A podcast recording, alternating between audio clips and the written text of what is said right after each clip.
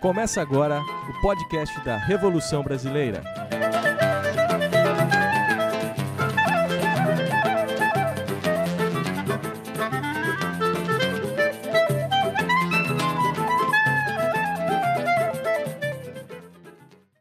Olá, ouvintes do podcast da Revolução Brasileira.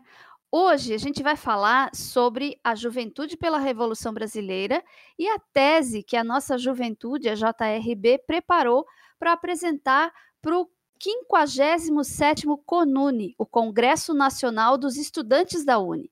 E quem vai falar com a gente sobre esse assunto hoje é o Matheus Rosa, militante da JRB, que está aqui com a gente hoje, então, para apresentar a tese. Olá, Matheus, seja bem-vindo ao nosso podcast e fala um pouco para a gente, então, de como que é a tese da JRB. Que tese é essa que a JRB vai apresentar no Congresso da Uni?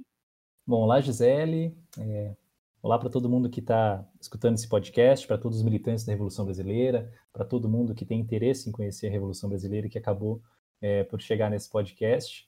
É, a nossa ideia hoje é discutir um pouco né, o processo de elaboração da nossa tese para o 57º Congresso é, da União Nacional dos Estudantes, é, conhecer o processo de criação da tese e, é claro, né, conhecer os debates que, que essa tese traz. É, essa tese ela surge é, por dois motivos. Primeiro, pela necessidade concreta que a conjuntura coloca. Vivemos num momento de guerra de classes, num momento de um governo ultraliberal que ataca cotidianamente a classe trabalhadora, e os estudantes não estão descolados desse cenário. Né? Os estudantes, na verdade, são, é, inclusive, é, um dos principais setores que hoje sofrem as consequências do governo Bolsonaro. Então, a nossa tese ela se justifica, em primeiro lugar, por isso, por uma necessidade que a conjuntura coloca, né, e a nossa organização vê é, isso como um espaço é, onde é necessário que se tenha uma resposta, né, uma resposta concreta embasada numa leitura é, da realidade brasileira.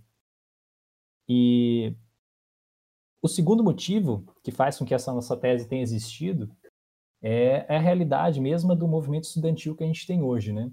O movimento estudantil, representado por suas organizações, há muito tempo se distanciou dos estudantes do país. Hoje a gente tem um movimento estudantil totalmente aparelhado por organizações, organizações que deixaram de lado a política com a massa dos estudantes e se focaram é, no burocratismo, se focaram na. fizeram da política um instrumento para aparelhar as entidades. Né? Isso desde centros acadêmicos, diretórios centrais e principalmente na nossa entidade a nível nacional, que é justamente para essa entidade que a gente está indo no Congresso, né, que é a União Nacional dos Estudantes. A União Nacional dos Estudantes, há mais de 20 anos, é uma, uma entidade totalmente aparelhada que deixou de fazer política para os estudantes, completamente distante da massa dos estudantes, e virou, principalmente nos governos petistas, é um mero braço do Estado, né? uma entidade meramente né, que pautava política para é, dar razão é, às políticas petistas.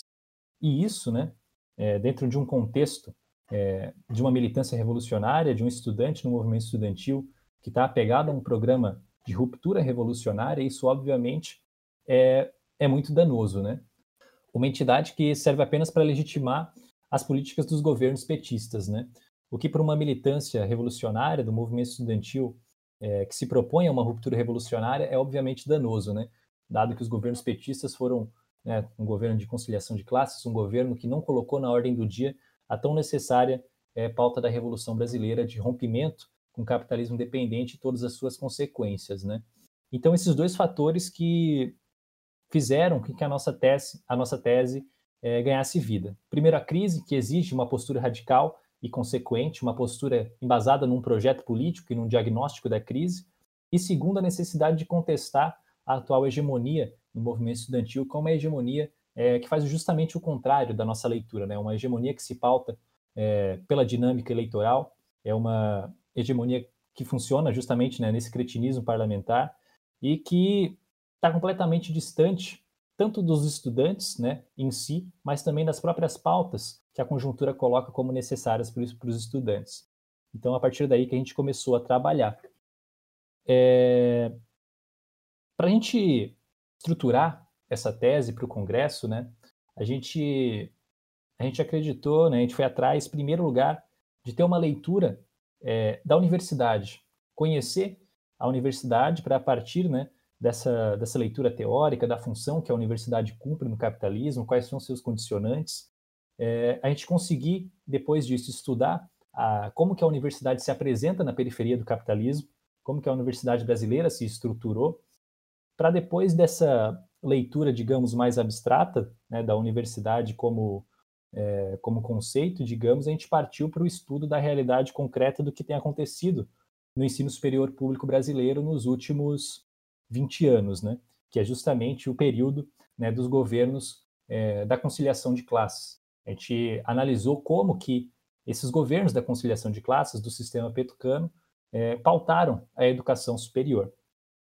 Para partir disso, dessa leitura da universidade, dessa leitura da universidade na América Latina e dessa leitura da universidade nos últimos 20 anos, a gente conseguir né, ter um material, um ponto de partida sólido para conseguir apontar as, é, os encaminhamentos, conseguir pautar a direção para o movimento estudantil que se propõe a ser um movimento estudantil revolucionário aliado à Revolução Brasileira. E a gente tem uma discussão assim que, né, quando fala em movimento estudantil, fala em universidade uh, e um posicionamento radical de esquerda e tal, fala-se muito da guerra de classes, mas hum, muitas vezes o senso comum não consegue perceber, encontrar o lugar dos estudantes na guerra de classes, porque é, na leitura mais comum e corrente, a guerra de classe se dá pela classe operária e contra a classe dominante e tal. Onde é que os estudantes, os universitários, entram dentro, nessa guerra? Qual é o, o papel deles? Qual é a, a contribuição dos estudantes na questão da guerra de classes? É, muito bom, Gisele. Essa pergunta é essencial e é também um dos motivos de a gente ter construído essa tese de participar desse congresso, né? A gente acredita que o movimento estudantil hoje deixou de compreender o potencial que tem o movimento estudantil dentro de um contexto mais amplo, que é justamente o contexto da guerra de classes. Hoje o movimento estudantil ele é pautado, é, na maior parte das vezes, na sua hegemonia, considerando apenas as pautas do ensino público, né? as pautas do ensino superior, as pautas da educação, mas sem, em primeiro lugar, observar como que essas pautas da educação se articulam com a pauta total da nação, né, com, a, com a análise da sociedade brasileira, e principalmente sem entender como que os estudantes podem ser um agente ativo é, na luta de classes, como que os estudantes podem se inserir é, nesse contexto e lutar para além das suas próprias, é, das suas pautas específicas, né, lutar é, pela mudança da sociedade no qual eles estão inseridos. É, o movimento estudantil já fez muito isso o movimento estudantil pré-64 era justamente um movimento estudantil que conseguia se inserir nas lutas da classe trabalhadora. Era, de fato, parte da classe trabalhadora nesse sentido de participar das suas lutas. E quando a gente fala de um movimento estudantil que participa das lutas da classe trabalhadora, a gente não está falando simplesmente de um movimento estudantil que, que vai para o ato, de um movimento estudantil que faz ações, de um movimento estudantil que traz para dentro do seu discurso as pautas da classe. Isso também tem que ser feito, mas não é só isso. O que é principal e que se perdeu no movimento estudantil é a capacidade e a percepção da importância disso de se pautar um projeto político. Mas, Matheus, na prática, na, no dia a dia, no, no labor do movimento estudantil, na atuação dos estudantes, como é que a gente vai conseguir aproximar a universidade, os estudantes, da classe trabalhadora, das necessidades da classe trabalhadora. É, hoje se diz muito assim, se torce o nariz até, né? Às vezes a gente vai conversar sobre teoria marxista, sobre teoria da dependência, todas essas questões, e às vezes as pessoas já, ah, tu tá vindo com esse discurso acadêmico, se tem uma ideia de que a universidade é um espaço burguês, distanciado da realidade como que o movimento estudantil vai eh, fazer esse elo, de que forma o movimento estudantil pode atuar para fazer essa aproximação tão necessária da universidade com a classe trabalhadora e a construção de um país soberano. Uhum. Bom, algumas coisas, né? É... Primeiro, quando a gente escuta muito isso, né? Quando vem essa do. É, esse é um, papo, um papo acadêmico, é um papo muito teórico. Primeiro tem que fazer uma diferenciação. É, de fato, o papo acadêmico, considerando a universidade que a gente tem hoje, ele é muito mais prejudicial do que benéfico, né? a luta dos trabalhadores. No sentido de que o papo acadêmico é justamente o papo é, produzido dentro das universidades, produzido dentro da hegemonia do ensino superior, e que é justamente um ensino feito, em primeiro lugar, para alienar a estudantada, para vender uma perspectiva de ascensão individual, né, sem pautar as questões é, da classe, sem colocar em pauta uma perspectiva de totalidade. A gente vê isso quando a gente analisa os currículos das universidades. Então, por exemplo, na sociologia, só se analisa as teorias é, positivas, né, que tentam vender uma espécie de progresso contínuo da sociedade, essa hegemonia na economia, a gente só estuda os manuais né, fabricados é, nos Estados Unidos que se aplicam ainda parcamente à economia americana e que tem basicamente quase nenhuma aplicabilidade dentro da economia brasileira, da economia latino-americana.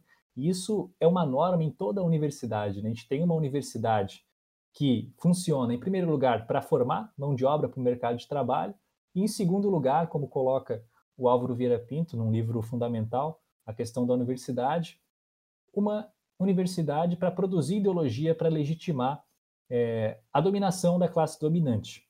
Então, de fato, quando se apresenta essa reclamação do papo acadêmico, considerando o papo acadêmico como essa hegemonia da universidade, de fato é um problema. Mas é interessante fazer uma distinção entre essa conversa acadêmica e a conversa teórica. Porque, de fato, muitas vezes, quando a gente vai conversar é, com o pessoal que está fora da universidade, com o pessoal do movimento sindical, o pessoal trabalhador, é, às vezes tem um sentimento muito anti-teoria, que é diferente de um sentimento anti-acadêmico. A teoria no sentido de análise da sociedade, a teoria, é, a teoria no sentido de análise mesmo das contradições da sociedade de classes de um ponto de vista né, de um conhecimento é, em benefício da classe trabalhadora. E é isso que é o mais problemático. Né? Os estudantes, né, por serem né, privilegiados por sua posição, mesmo por sua função na sociedade, né, de serem apenas estudantes, é, hoje que isso é uma realidade muito rara, inclusive, mas é, os estudantes eles ainda assim conseguem ter uma posição é, mais privilegiada, digamos, entre aspas, é, para conseguir despender seu tempo para estudar, de fato, a sociedade, né? Tem muito mais tempo do que um trabalhador que passa oito horas por dia e depois chega em casa totalmente exaurido para fazer qualquer coisa, os estudantes eles têm esse papel, é, sim, de estudar a realidade brasileira e de propor, né, de a partir da análise colocar é, na ordem do dia o que, que, quais são as pautas que a conjuntura exige, é, como como responder né, os ataques da classe dominante. Certo, Matheus, mas e quando a gente fala daqueles cursos mais voltados para as famosas exatas, né? As engenharias, enfim, eh, esses cursos mais que não não são cursos voltados para pensar a realidade, para pensar o país, eles são voltados para construir prédio, para fazer estrada, para produzir, sei lá, produtos químicos, enfim. De que maneira a gente pode trazer essas pessoas e, e qual seria a participação deles, desses estudantes dessas áreas, no movimento estudantil e na construção de uma juventude pela Revolução Brasileira? Bom, é, em primeiro lugar, esses estudantes, assim como todos os outros, eles são diretamente afetados pela situação atual do país, né?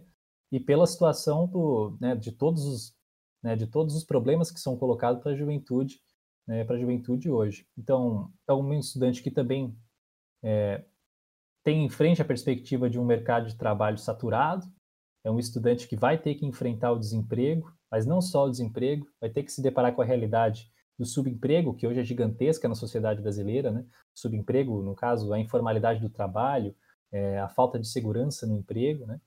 E também a precarização do trabalho, né? que hoje é norma também no país inteiro. Ah, sim, é um público que está tão sujeito as normas da superexploração, enfim, do capital, quanto qualquer outro, né? Então isso acaba impulsionando esse profissional a também refletir sobre a realidade na qual ele está inserido, né? Então essa discussão também se faz nas famosas exatas. Mateus, e a questão dos cortes no MEC, da greve da educação que teve recentemente, inclusive a JRB teve bastante presente, né? Tu mesmo teve é, falas públicas. É, como que a JRB avalia esse movimento? Será que ele vai crescer? Enfim, eh, de que maneira que a juventude e os estudantes podem aproveitar esse momento para ampliar a, a, visão e a discussão e o debate em torno dessa importância do movimento estudantil no Brasil atual? Bom, essa questão dos cortes ela é de vital importância agora na nossa conjuntura, né? O que está mais na ordem do dia quando a gente fala de movimento estudantil e de luta estudantil. A gente participou né, ativamente desse processo ao longo de todo o Brasil com os nossos militantes. E para a gente o que é essencial com relação a essa pauta é entender que esses cortes propostos pelo Bolsonaro, eles não surgem do nada. Eles não são um raio no céu azul, eles não apareceram de um dia para o outro. E principalmente os problemas da educação brasileira não começaram em outubro de 2018. Então, para a gente entender esses cortes, a gente tem que voltar no mínimo 20 anos atrás no tempo para entender o processo de privatização do ensino superior, né, que foi levado a cabo desde a FHC. Na verdade, é um processo, né, a privatização do ensino superior que já acontece desde a ditadura, mas que aumenta em proporções gigantescas a partir de FHC. Esse processo aí ele passa então por todo o governo do FHC, passa por Lula, é justamente no governo Lula onde ele tem é, a sua maior expansão, passa por Dilma, por Temer também, obviamente, e chega no Bolsonaro né, com uma, uma forma muito mais intensificada. E esse eu acho que é o processo que a gente tem que perguntar. Porque, em primeiro lugar, é, a gente não pode manter esse debate da educação numa perspectiva meramente orçamentária, sem olhar né, todas as consequências que isso tem no ponto de vista né, de uma educação a serviço da classe trabalhadora. Então, quando a gente fala de privatização do ensino superior, a gente está falando de um processo onde hoje a gente já tem 75% dos estudantes é, matriculados em universidades privadas, universidades que, a despeito de alguns casos isolados de universidades que conseguem manter uma boa qualidade de ensino, mas a sua hegemonia, essas universidades privadas são universidades de qualidade muito baixa, universidades que estão meramente preocupadas com a formação de uma mão de obra para o mercado de trabalho sem nenhum compromisso com a qualidade dessa formação, apenas com o objetivo de vender, e é vender mesmo, vender os seus diplomas. E então, é, é um problema já nesse sentido da qualidade da educação, né? Mas, para além disso, é, é também interessante se analisar a política que os governos, principalmente petistas, pautaram a educação, porque foi uma, uma política de tornar de fato a educação como mercadoria. Né? No movimento estudantil, a gente tem muito essa coisa que sempre aparece de dizer que a educação não é mercadoria, sempre reivindicando uma educação né, que não funcionasse dentro das normas do capital. Pois bem, nos governos petistas a educação foi mercadoria de fato, porque além de a gente é, observar a expansão gigantesca das universidades privadas, a gente assistiu concomitantemente o processo gigantesco de fortalecimento dos grandes monopólios da educação, né? Então a gente tem a Croton, a gente tem a Laureate, a gente tem a Ser Educacional e várias outras é, instituições desses grandes conglomerados da educação que atuam com uma lógica, né, justamente, unicamente a lógica do lucro, né, a lógica de vender diplomas, é a lógica de tratar o estudante como um mero dado, um número é, numa planilha do Excel que vai gerar um montante maior de receitas no final do mês. Então, quando a gente vai abordar essa questão dos cortes, a gente tenta colocar isso numa perspectiva de entender o movimento de privatização, né, que está em jogo no Brasil é, há muito tempo e que os governos petistas é sempre importante ressaltar para que a gente não cometa o erro de análise, de esquecer completamente o passado, né, e daí partir para uma idealização de um passado que nunca existiu, a gente só consegue fugir disso a partir da análise né, concreta do que, que, se desenvolveu na educação. Né, então, gente, nos governos petistas, o, a educação funcionou, primeiro, num movimento de privatização direta para atender às necessidades de lucro desses grandes monopólios, e também, no segundo momento, né, E como expressão desse primeiro momento, uma coisa que também ficou muito patente, que foi a explosão né, dos cursos de educação à distância é, nas universidades privadas, né, como mais uma forma de expandir as matrículas, mais uma forma de ter é, mais estudantes para servir é, como receita para as empresas no final do mês. Então, quando a gente fala essa questão dos cortes, é sim importante é, ser contra os cortes, é sim importante ir para a rua, como a gente foi no dia 15, como a gente foi no dia 30, como a gente foi no dia 14, é, dos últimos dois meses, né, para falar, não aceitaremos esses cortes, porque de fato, né, eles, o processo de privatização já chegou a tal ponto que qualquer corte hoje é, apresentado pelo governo federal, como esse que foi apresentado pelo Bolsonaro, torna as atividades nas universidades públicas praticamente inviáveis, porque elas já estão sendo precarizadas há muito tempo no Brasil. Então a gente foi sim para a rua, colocamos sim a nossa contrariedade aos cortes, mas não deixamos de abordar esse aspecto de totalidade. Porque se a gente não aborda essa leitura do ensino superior público, a gente cai no erro de achar é, que tudo o que aconteceu nos governos petistas com relação à educação é, foi maravilhoso, cai no, no conto de achar que, que a juventude pobre agora estava entrando na universidade, que tudo estava melhorando, e que infelizmente entrou o governo Bolsonaro e começou a destruir isso tudo. Não é bem por aí. A educação pública brasileira já vem sendo é, destruída há muito tempo, e então a gente tem que observar essas coisas dentro desse, desse aspecto para que a gente não cometa um erro de análise, né, e um erro de análise que tem consequências muito importantes né, para a política consequente, né, para o movimento estudantil e para a defesa da, da, educação de fato, né, para a defesa de uma educação que consiga se debruçar sobre os problemas da realidade brasileira. Então fica bem claro que o movimento estudantil ele ele envolve tanto os estudantes das universidades públicas como também das universidades privadas. E os secundaristas, Matheus, eles estão também inseridos nessa nesse bojo, eles é também interessante que eles venham para a juventude da, pela Revolução Brasileira discutir a educação no Brasil? Claro, né? Não tem não tem idade para fazer parte de um, de um movimento revolucionário comprometido com a construção de uma sociedade é, que consiga, né, é, trazer a emancipação humana, estão falando de emancipação humana. E o movimento dos secundaristas ele tem é, suas peculiaridades, né? São pessoas né, mais novas, mas obviamente são pessoas que já podem desde, desde cedo se aproximar é, da nossa organização para começar a ter essa leitura da realidade, para começar a abordar a educação né, no sentido de compreender a sociedade como um todo, né? E de compreender como que a sociedade que a gente vive ela é necessariamente anti-educação, né? Ela é uma sociedade que faz de tudo, né? Uma sociedade onde a mercadoria domina, uma sociedade que funciona pela generalização da mercadoria, uma sociedade então que coloca para a educação justamente essa perspectiva de virar também mercadoria, né? Como todo o resto. Então é necessariamente anti-educação porque não trata a educação como tem que ser, a educação como um bem público para todo mundo, né? Mateus, na tua última fala, tu falou uma palavra que para nós é muito valiosa. Tu falou sobre revolução, uma entidade revolucionária, uma entidade estudantil revolucionária. E essa é a proposta central da tese que a JRB lançou e vai apresentar no CONUNE. E a gente quer saber qual, que proposta é essa? O que, que é essa entidade estudantil revolucionária que a JRB propõe e onde é que os estudantes vão estar inseridos nela, de que maneira? Bom, isso, isso é o essencial, né? Quando a gente fala da construção de um movimento estudantil revolucionário, de uma universidade revolucionária, a gente está partindo do ponto de partida que os problemas da universidade e os problemas do estudante, eles não são descolados do problema da sociedade brasileira. E hoje o problema da sociedade brasileira, de uma sociedade que vive num regime de guerra de classes, com um governo ultraliberal né, que desfere ataques contra a classe trabalhadora brasileira todos os dias, é justamente o problema da Revolução Brasileira.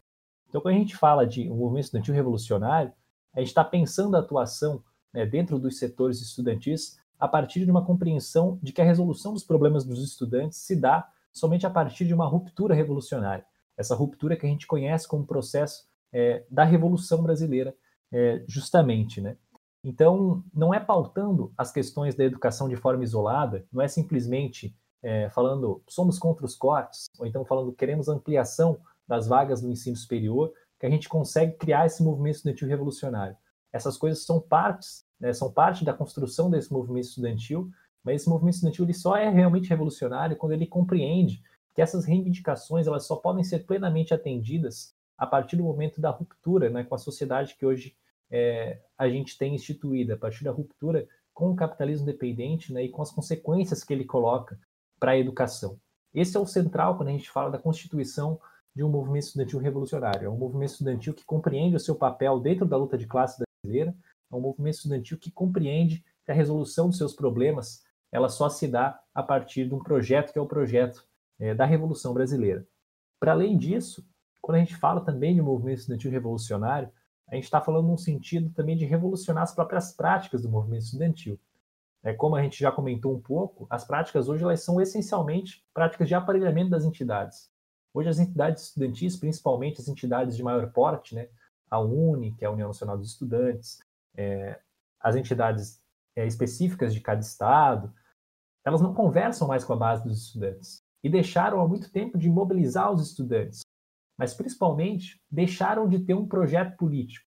Então, quando a gente fala de ter um movimento estudantil revolucionário, nesse sentido também é ter um movimento estudantil que paute um projeto político, que paute um projeto político a partir do entendimento da sociedade brasileira e de como que a educação, de como que o ensino superior, no nosso caso, se insere dentro dessa sociedade. É um movimento estudantil que tem projeto político, é um movimento estudantil que apresenta para a classe trabalhadora né, uma leitura da sociedade e uma consequência prática, que é a consequência da revolução social.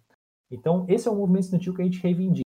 É um movimento estudantil que compreende seu papel na luta de classes, é um movimento estudantil que apresenta um projeto em conjunto com a classe trabalhadora, um movimento estudantil que não é meramente reativo, que não tem um projeto para pautar.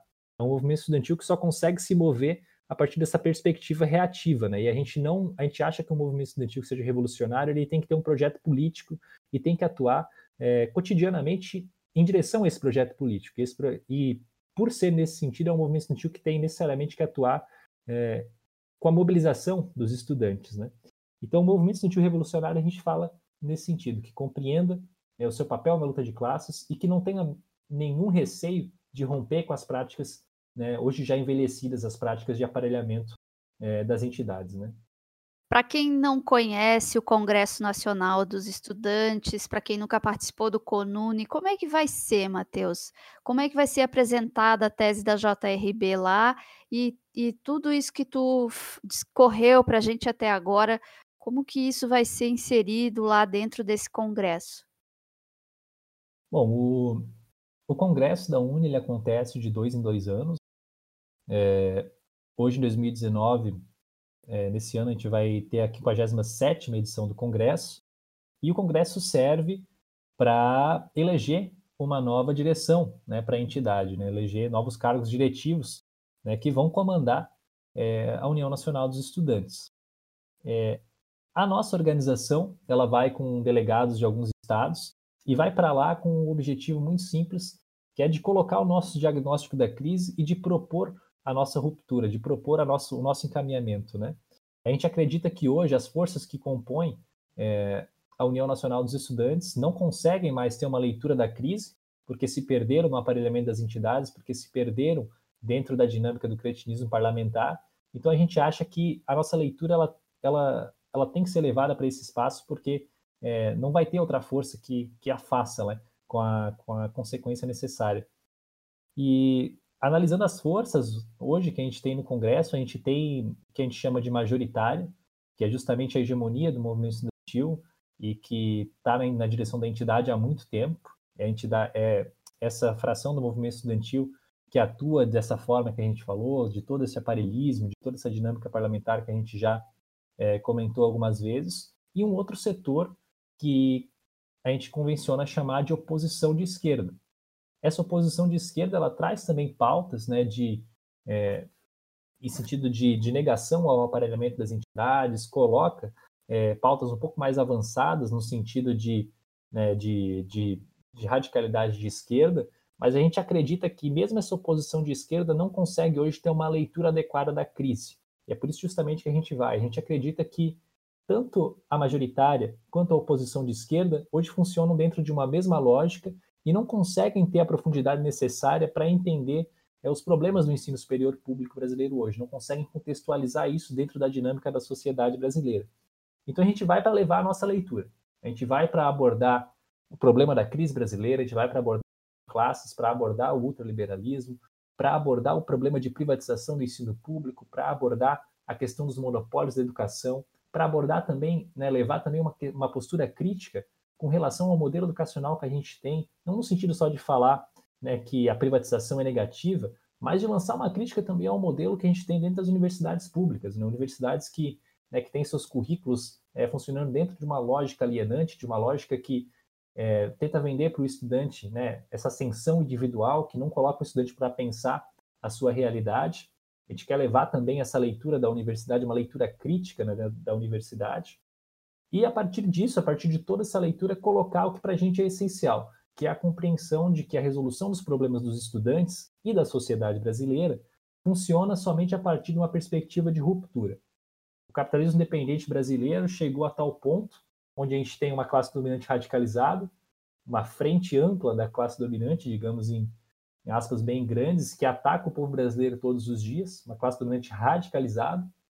E a esquerda brasileira, e nisso o movimento estudantil de esquerda, tem que compreender que o momento exige radicalização, mas não uma radicalização qualquer, uma radicalização pautada com um projeto político, uma radicalização que tenha consequência, uma radicalização né, que para a gente está sintetizada dentro do programa da Revolução Brasileira um programa de rompimento é, com o capitalismo, um programa de rompimento com o imperialismo, um programa né, de transição né, para um regime socialista a partir da Revolução Brasileira.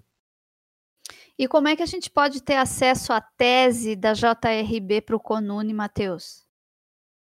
Bom, a nossa tese ela está publicada em alguns lugares. O primeiro é o nosso site, né, o site da nossa organização, revoluçãobrasileira.org. A tese ela está lá pública para qualquer um acessar né, e analisar e, e pensar né, sobre. Ela também está publicada é, no site da União Nacional dos Estudantes, né, em conjunto com todas as outras teses que foram enviadas para o Congresso, para disputar esse Congresso. E, então é só entrar nos sites, conferir, e a gente tem também todos os nossos meios, né, todas as nossas redes sociais que a gente pode estar né, tá disponibilizando para contato, para sanar eventuais dúvidas, para debater né, com todo estudante que esteja interessado em conhecer a Revolução Brasileira. Bom, hoje a gente está presente já em oito estados né, do Brasil. É, o meio mais imediato é verificar se já não há uma, uma célula em funcionamento da Revolução Brasileira no seu estado, na sua cidade, né, e a partir desse contato direto com essas células, né, começar é, a militância direta. Né. Para além disso, a gente tem também todas as nossas redes sociais. Então, a gente tem a nossa página no Facebook, Revolução Brasileira, a gente tem o nosso site, é, tem o nosso canal no YouTube também, onde né, é só mandar uma mensagem, é só entrar em contato, que a gente redireciona para a célula mais próxima, ou que então a gente orienta né, para a formação da célula, né, para que a gente consiga né, continuar nesse processo de expansão é só entrar em contato que a gente começa né, o processo de conversa, né, começa o processo de apresentação de uma organização revolucionária, das práticas que isso exige, da disciplina que o militante revolucionário tem que ter, para que aos poucos a gente consiga fazer esse processo de aproximação né, para expandir cada vez mais a Revolução Brasileira. O pré-requisito, nesse sentido, não tem nenhum. Tem que ter é uma compreensão né, de que os problemas da sociedade brasileira hoje só são resolvidos novamente a partir de uma ruptura com o sistema capitalista, né, a partir do processo da Revolução Brasileira. Essa é a compreensão né, que se há que ter para se aproximar da Revolução Brasileira. E, é claro, assumir todos os compromissos de militância. Mas em questão de formação, a nossa organização ela também tem um programa interno que garante a formação política de seus militantes. Então não há nenhum requisito de formação para entrar. O que basta, o que precisa ter é, é simplesmente essa compreensão da necessidade da Revolução Brasileira, que a conjuntura coloca na ordem do dia. A partir daí, a gente vai trabalhando com os militantes a partir do nosso ciclo nacional, que funciona em várias cidades, a partir das formações internas que cada célula oferece, a gente vai trabalhando para oferecer a formação política necessária, né? tanto no sentido teórico, mas também no sentido de prática política, né? no sentido de começar a aperfeiçoar a sua prática nos, nos seus, nos seus espaços de militância. Bom, então é isso, né? Está aberto o convite. A nossa organização ela cresce a cada dia. Né? A cada dia fica mais claro para a classe trabalhadora e para os estudantes nela inseridos que os problemas da sociedade são os problemas da Revolução Brasileira, que a Revolução Brasileira caminha e que a conjuntura a coloca como uma necessidade. Então, todo mundo que tiver interesse em participar desse processo está mais do que, do que convidado Primeiro, a gente faz um convite para quem é, estará lá em Brasília, na UNB, no Congresso da União Nacional dos Estudantes. A gente vai estar lá com, com a nossa bandeira, com os nossos materiais, estaremos com militantes identificados que estarão disponíveis para conversar com qualquer um que tenha interesse em se aproximar da nossa organização. E também fica um convite mais ampliado a qualquer estudante de todo o Brasil que tenha interesse em participar desse processo de, de construção da Revolução Brasileira, né, a entrar em contato com a gente com os meios que a gente é, já comentou. É só entrar em contato com a gente, a gente coloca, começa é, a trabalhar com o processo de, né, de recrutamento da militância e vamos todos juntos. Vamos no caminho da Revolução Brasileira, no caminho da de um, problema, de um programa de ruptura, de um programa que consiga é, cortar pela base os problemas da sociedade brasileira, né? os problemas do subdesenvolvimento, os problemas da dependência. Esses problemas que justamente são os, os problemas que afetam né, o nosso dia a dia como estudantes. Vamos todos juntos né, partir do processo de construção da Revolução Brasileira.